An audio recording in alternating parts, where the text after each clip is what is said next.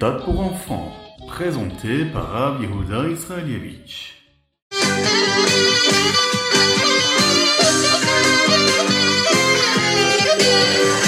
Bonjour à tous, infiniment heureux de vous retrouver pour partager avec vous le Ritat du jour. J'espère que vous allez bien. On va partager ensemble notre Ritat d'aujourd'hui. Et nous sommes le 4 du mois de Shevat de la Parashat Bo. Nous sommes le Yom Hamishi, le cinquième jour de la semaine de cette année Etav Shin Pegimel, Shnat Akel, l'année du rassemblement? Est-ce que vous pensez à vous rassembler, à vous réunir? C'est une mitzvah tellement importante cette année. N'hésitez pas à organiser des rassemblements, des réunions avec vos amis, avec votre famille, afin de nous préparer de cette façon-là à la venue de Mashiach dans l'unité la plus totale. Et nous démarrons tout de suite avec le Chumash du jour. Moshe et Aaron ont enseigné au béni Israël ce que devait être le Korban Pessah, le sacrifice de Pessah. Chaque juif avait l'obligation de prendre un agneau et de le préparer pour ce Korban Pessah. Après la shrita, il fallait prendre une petite partie de ce sang-là et de le mettre sur les linteaux de la porte d'entrée de la maison. Et les bénis Israël n'avaient pas le droit de sortir de chez eux. Ils auraient pu dire, bon, ah ben, très bien, il y a du sang autour des portes, on va être épargné, et donc on peut sortir. Eh bien non, il fallait que les bénis restent chez eux à la maison, parce qu'il faut quand même prendre des précautions. Même si on compte sur le miracle d'Hachem, il faut toujours prendre des précautions et se comporter comme il faut. C'est la raison pour laquelle les bénis devaient rester chez eux à la maison et attendre que cette makat Bechorot puisse passer tranquillement et qu'ils puissent eux aussi être épargnés de tout cela. C'est un ordre assez particulier qu'Akadosh Baruch a donné aux bénis Israël juste avant de sortir d'Égypte. Lorsqu'il leur demande de faire la shrita sur ce korban-là. Vous imaginez bien les Égyptiens qui voyaient les Juifs faire cela, se poser la question de savoir mais pourquoi est-ce que vous avez chez vous un agneau? Akadosh Baruch voulait que les Égyptiens se posent cette question-là. C'était leur avodazara. Ils voulaient savoir que faisait cet agneau-là dans la maison des Juifs. Akadosh Baruch voulait que les Égyptiens se posent cette question afin que le peuple juif puisse lui répondre aussi. Le rabbi nous explique que ce Messirut Nefesh dont les bénis Israël ont fait preuve à cette époque, c'est ce qui leur a donné du mérite pour sortir d'Égypte.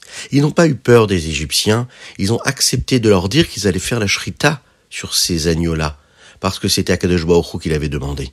C'est ce mérite-là qui va leur permettre de vivre la délivrance.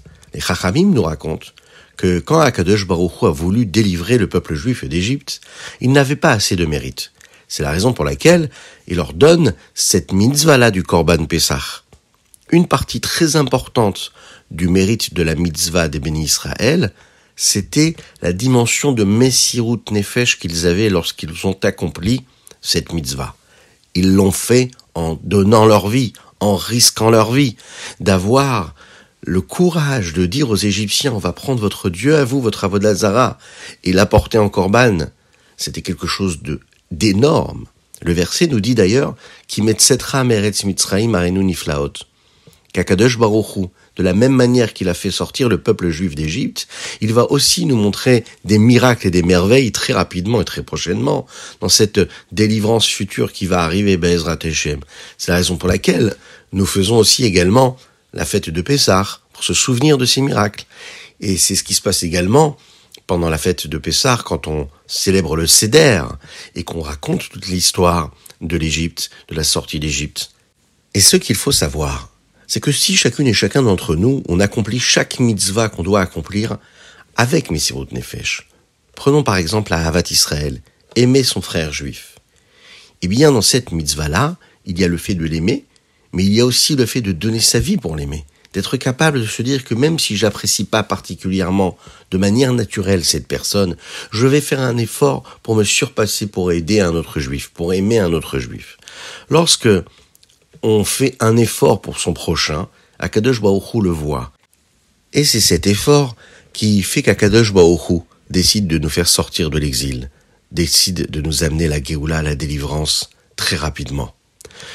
Il faut aussi prendre le soin et le temps de parler avec une personne avec douceur, avec gentillesse.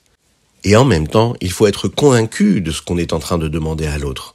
Lorsqu'on va proposer à une personne de faire une mitzvah, cette personne, si elle sent qu'on lui demande avec conviction, avec beaucoup d'avat Israël, avec amour, elle va ressentir cette sincérité et ça lui donnera envie d'accomplir la mitzvah. Si cette personne refuse, c'est que quelque part, le problème vient de chez nous. C'est qu'on n'a pas réussi à la convaincre parce qu'on n'a pas réussi à être aussi sincère qu'il le fallait. On n'a pas assez donné de soi, pas assez de Messirut Nefesh, pas assez d'Avat Israël. Sinon, la personne en face aurait obligatoirement accepté. La preuve, le peuple juif n'a pas eu peur avec fermeté de dire ce qu'ils allaient faire, le Korban Pessah, aux Égyptiens, bien qu'ils étaient complètement contraires à cette vision des choses. Vous imaginez, c'était leur avodazara.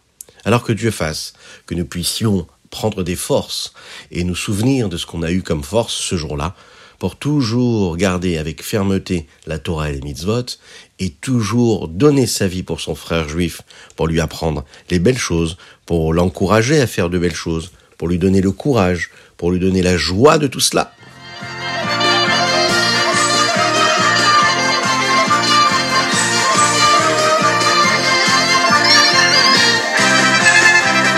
Et nous passons tout de suite au Télim du jour. Aujourd'hui, nous sommes le quatrième du mois de Shvat.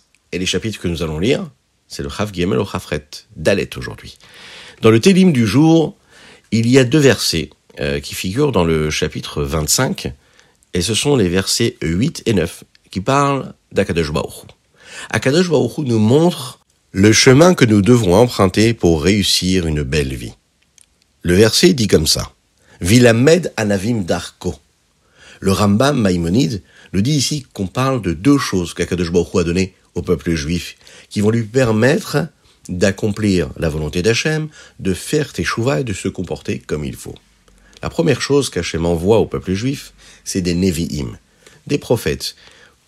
À notre époque, c'est des grands Rebbeim, des grands tzadikim, afin de nous enseigner comment on doit suivre les chemins d'Hachem, comment est-ce qu'on doit faire teshuva? Et la deuxième chose qu'Akadosh Baruch nous donne, c'est la volonté de choisir ce qu'il faut choisir. On a parfois des doutes, on est parfois à la croisée des chemins, on ne sait pas exactement la décision qu'on doit prendre, qu'est-ce qu'on doit choisir comme route. Eh bien, Kadesh Baruch nous aide. Un juif qui étudie la Torah, Dieu l'aide à avoir la bonne volonté, le bon choix. Il aide à choisir la bonne route, et de cette façon-là, il aura une réussite totale dans son existence.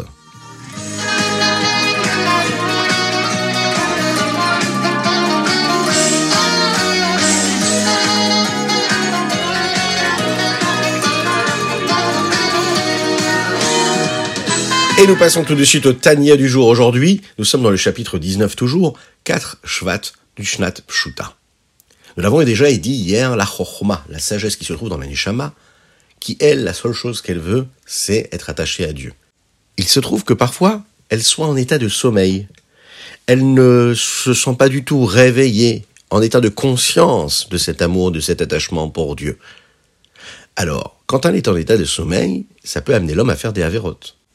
Mais nous l'avons aussi expliqué, il y a un état où l'homme ne se retrouve plus du tout dans cet état de sommeil. C'est quand il est capable d'appeler la émouna, la foi. La chorma, oui, la sagesse, elle peut être en sommeil. Et quand elle est en sommeil, eh bien, malheureusement, on fait une avéra. Mais qu'est-ce qui fait que même un juif simple, lorsqu'on fait appel à son judaïsme, à ce qu'il a de plus profond en lui, à son attachement à Dieu, lorsqu'on fait appel à sa foi en Dieu, eh bien tout de suite il est capable de donner sa vie et de refuser de faire une avéra. Eh bien c'est tout simplement parce que la emuna c'est beaucoup plus fort que la chorma. La foi que nous avons en Dieu, cette confiance totale en lui, n'importe qui même qui n'utilise pas la chorma a cette force-là qui l'attache à Dieu et qui, elle, n'est jamais en sommeil.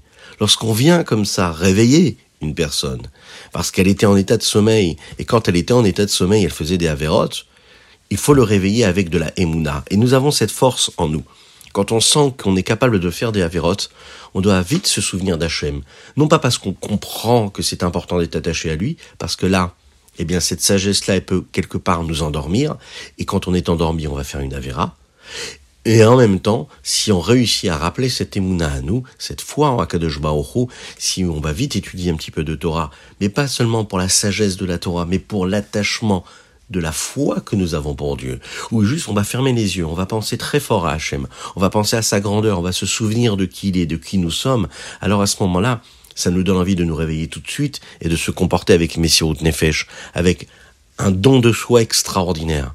Et c'est ce qui nous donne les forces de nous attacher à Hachem et de sortir de cet état de sommeil où on était capable malheureusement de s'éloigner en faisant des avérotes.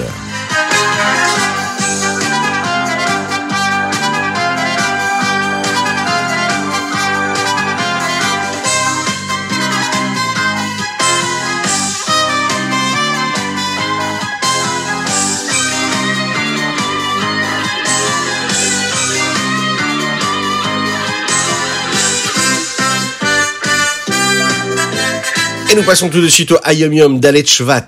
Dans les dernières parachiotes que nous avons lues dans le Chumash, on étudie l'histoire du peuple juif en Égypte. Oui, c'était difficile. Ils ont vécu l'esclavage, les douleurs, les souffrances, l'exil. Ils étaient des esclaves. Ils ont dû travailler très dur. Ils n'ont pas pu se comporter selon le chemin qui, eux, ils voulaient choisir.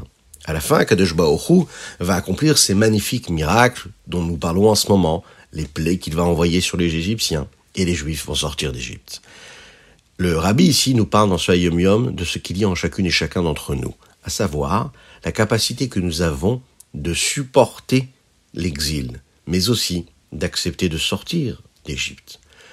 Nos âmes à nous, elles sont comme ces personnes-là qui ont vécu en Égypte. La Neshama, elle veut se comporter d'une certaine façon. Elle veut toujours être attachée à Hachem, comme nous l'avons vu dans le Tanya. Mais l'âme animale ne veut pas cela. Elle ne veut pas que l'âme divine se comporte comme il faut. Elle veut rester en Égypte quelque part. Elle veut faire ce qui lui plaît, ce qui lui apporte du plaisir temporel. Elle se réjouit de ce qui n'a pas de continuité, qui ne s'inscrit pas dans l'éternité. Alors ce qu'il faut faire, c'est l'inverse complètement. Fait la faire sortir de cette Égypte-là. Comme il est dit dans le Tanya que le Bénoni a une farce particulière, il peut utiliser son intellect l'endroit où se trouve la Neshama, son âme, pour dire au cœur ce qu'il doit ressentir. Lorsqu'un juif se comporte de cette façon-là, en fait, il sort d'Égypte, il sort de ses contraintes. On a des forces en nous qui sont très très fortes, très puissantes. Il faut juste faire appel à ça, et quand on réussit cela, vous savez, on est tranquille, on, se sent complètement libre. La vraie liberté, celle d'accomplir la Torah et les mitzvot dans la sérénité et la tranquillité.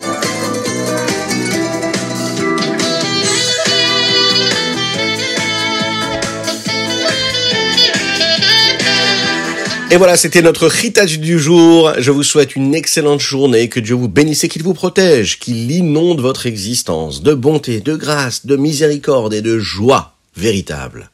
Nous dédicassons aujourd'hui ce ritat à la refoua cinéma de Avraham Nissim Ben Sultana. Qu'Hachem lui envoie une refoua totale et complète. Une refoua cinéma. N'oubliez pas de nous envoyer vos dédicaces sur ritat.fr.